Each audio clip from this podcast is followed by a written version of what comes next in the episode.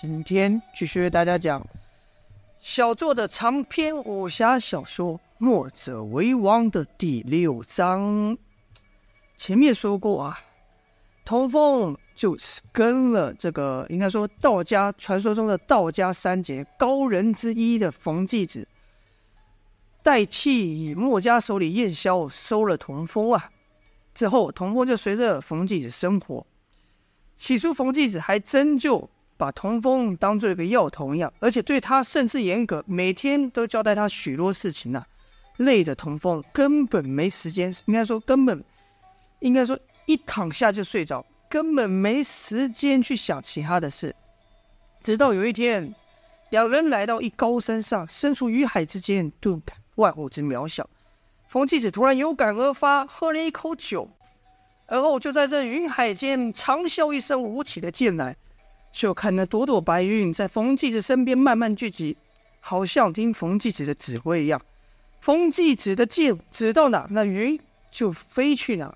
冯继子一边舞剑，还一边吟唱道：“山常在，景长存，天下凡人总折腾。”欲不灭，道难生；杜康也难，救苍生呐、啊。而后，冯继子又耍了一套功夫，尽兴之后，才收剑对童风说道：“你爷爷童老是墨家中人，墨家之人都有颗滚烫的救世之心呐、他们心系天下，为不认识的人付出性命也在所不惜。于此乱世中，人人自立的时代，他们却能做到无我的境界。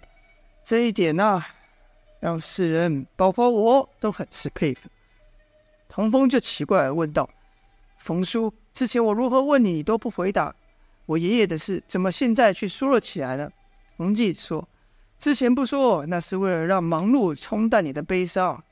现在，该我想是时候了。怎么？难道你现在不想知道你爷爷的事情了吗？”童风赶忙说道：“想，我当然想。”然后冯金子、冯继子就在这云海之中，和童风说了许多墨家的事情，说了许多童老的英雄事迹。在那之后呢，冯继子对童风就没有这么严厉了，也时不时和童风说一些寓言故事。童风虽然不明就里，但也知道眼前这个冯继子啊，这位高人道人对自己很是照顾，就没有和之前一样这么排斥了。慢慢的也尊敬此这位临时拜的师傅了。如此又过了几个月，两人来到一座叫竹龙镇的地方，经过一个客栈时，应该说经过一个叫凤鸣轩的客栈时，听到里面传出一道吟唱，吟唱说道：“战火续连风，无处不起兵。风骚谁引领？少待凤鸣平呐。”哎，冯继子觉得这诗有点意思，抬头一看这匾额，这客栈上写的“凤鸣轩”三个大字，晃一晃自己的酒壶也空了，心想：好吧，进去看看，他他这说书的说些什么，也沽点酒，路上喝，就带着童风进到这凤鸣轩中，就看这凤鸣轩的说书台上有一个妇女，这妇女姓吕，名姬。是年过四十，但容貌身段保养的很好啊，可是为徐郎半鸟半半老，风韵犹存呐。这驴姬此刻正在台前和他的这些这些熟客啊、富豪呢打情骂俏的，把台下逗得是哄哄大笑。而后就听驴姬说道：“好了好了，说笑完了，等等着呢，接着。”和大家说说今天的主题。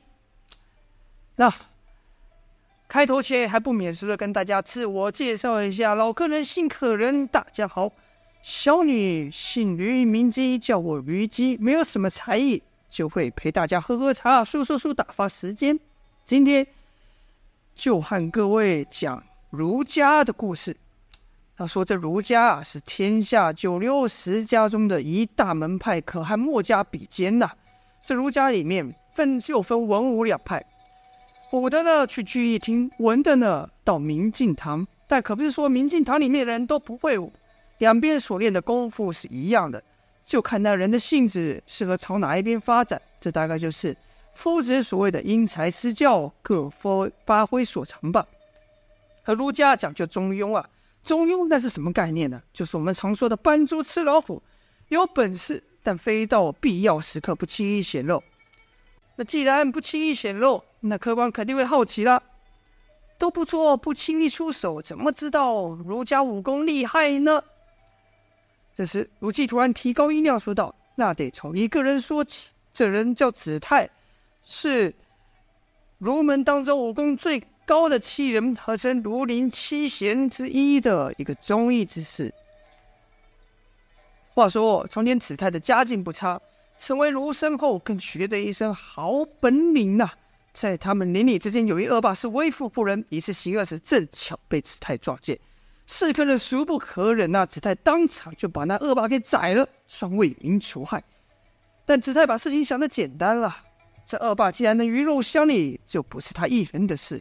这后面还有许多势力跟，跟跟粽子一样是连串的。而子泰摊上人命官司，为了不牵连其他人，只好远离家乡，隐姓埋名，重新开始。这是他空有一身武艺，能做什么呢？只能做一个屠夫啊！而、啊、客官以为故事到这里就结束了吗？不是啊，是金子他藏不住，即便埋在粪坑里，他都发着光。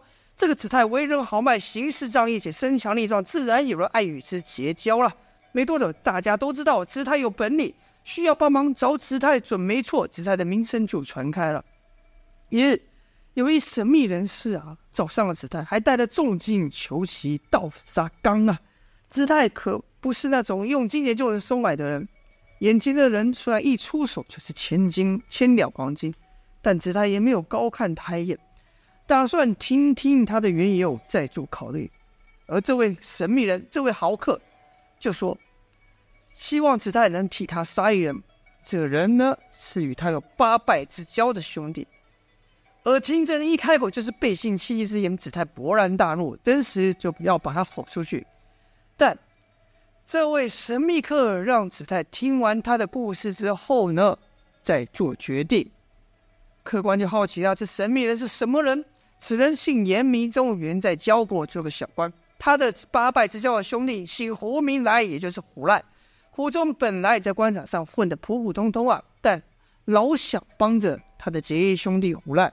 好不容易上下书中死皮赖脸帮胡赖谋到一个职位，两人两兄弟算是携手在官场上打拼了。常言道，兄弟同心，其利断金。有了胡乱帮忙之后，严嵩的官运也好了起来，是鱼帮水，水帮鱼啊鱼啊！兄弟俩逐渐崭露头角。数十年过去，两人都闯出了名堂，同时又上了高位。就知道啊。兄弟同心，其利断金，对吧？但还有一句叫做“一山不能容二虎”，除非是一公和一母啊。从前两人只求出人头地，怎么拼命怎么干。但目下两人都身居要职了，感情也就变了，开始相互计较了起来。胡乱这人啊，叫严嵩能说会道，生的也比严嵩好看，就更得国君的喜欢。起初。严嵩还不知道是他兄弟胡赖暗中动手脚讲坏话呢，只觉得国君，哎，好像突然间不太信任自己，渐渐远离起自己，自己的谏言也都被国君说成了另有用心。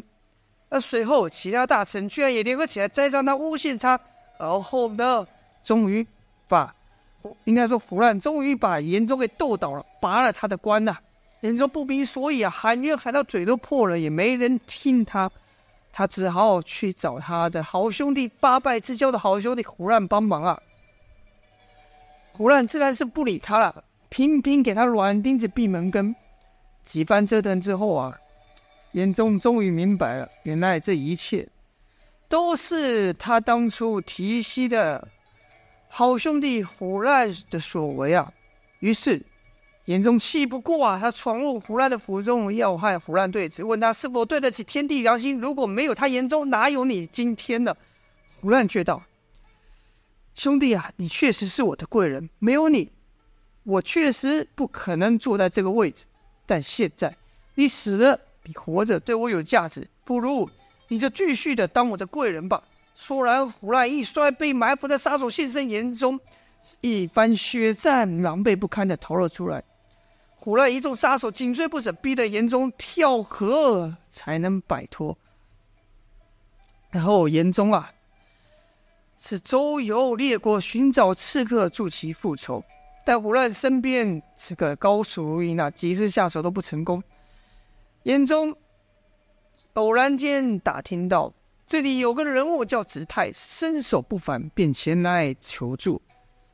子泰听完严宗的故事后，说道：“好，我可以帮你复仇，但是我要跟你要一个东西，是什么东西呢？”各位听众啊，可能猜到啊，有人说是宝剑，有人说是美女，有人说是更多的钱。一连几问几次都没人猜透，虞姬只好自己接下去说道：“客官再听下去就知道子泰要严宗什么东西了。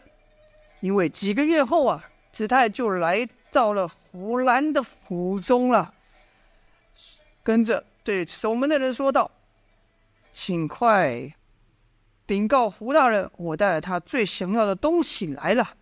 守门人赶忙进来禀报。胡兰听说有人带了自己最想要的东西，心里好奇，便把子泰招进来了。胡兰就问道：“你说你带了我最想要的东西？”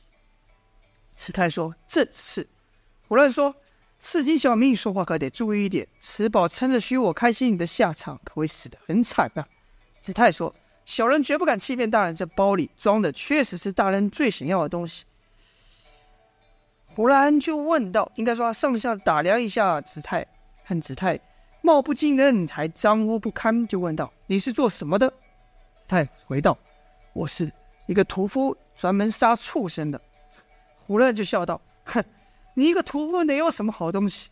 哎，拿上来吧，给大家开开眼呐。’”子泰就把这包裹丢下，里面滚出一个血淋淋的人头啊！吓得虎兰从椅子上站了起来，连说，可是你嘴巴却连说好。原来这东西不是别的，正是严宗的人头啊！当初子泰跟严宗要的遗物，就是严宗的项上人头。而后子泰就捧起那个人头，恭恭敬敬地对虎兰说道。请让小人将此人头呈现给大。话一说完，子泰脚一踢严宗的人头，朝应该说脚踢严宗的人头朝胡兰飞去。子泰也跟着纵身上前，从严宗的头中唰抽出一把匕首，跟着嚓的一下就插到了胡兰的心口啊！胡然深情中最后一句问道：“你你到底是什么人？”子泰回道：“禀大人，小人刚才说过了。”我就是专门杀畜生的人。而后，子泰转身面对虎兰府中的一众杀手，就看到子泰传授一杀手剑，手中短剑一出，唰，就有一人倒地。不到片刻功夫，就把这些杀手杀得干干净净。而后，整理了仪容，若无其事的从正门走出。你们说，这一儒生的胆识厉不厉害？他的功夫高不高啊？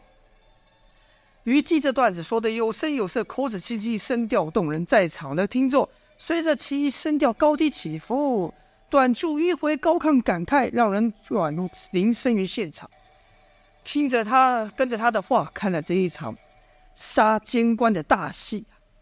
虞姬说完后，现场是爆出震天价的掌声呐、啊，童波也跟着鼓掌。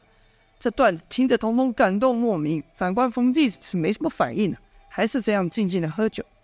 随后，虞姬合掌谢道：“感谢各位的捧场啊，感谢感谢。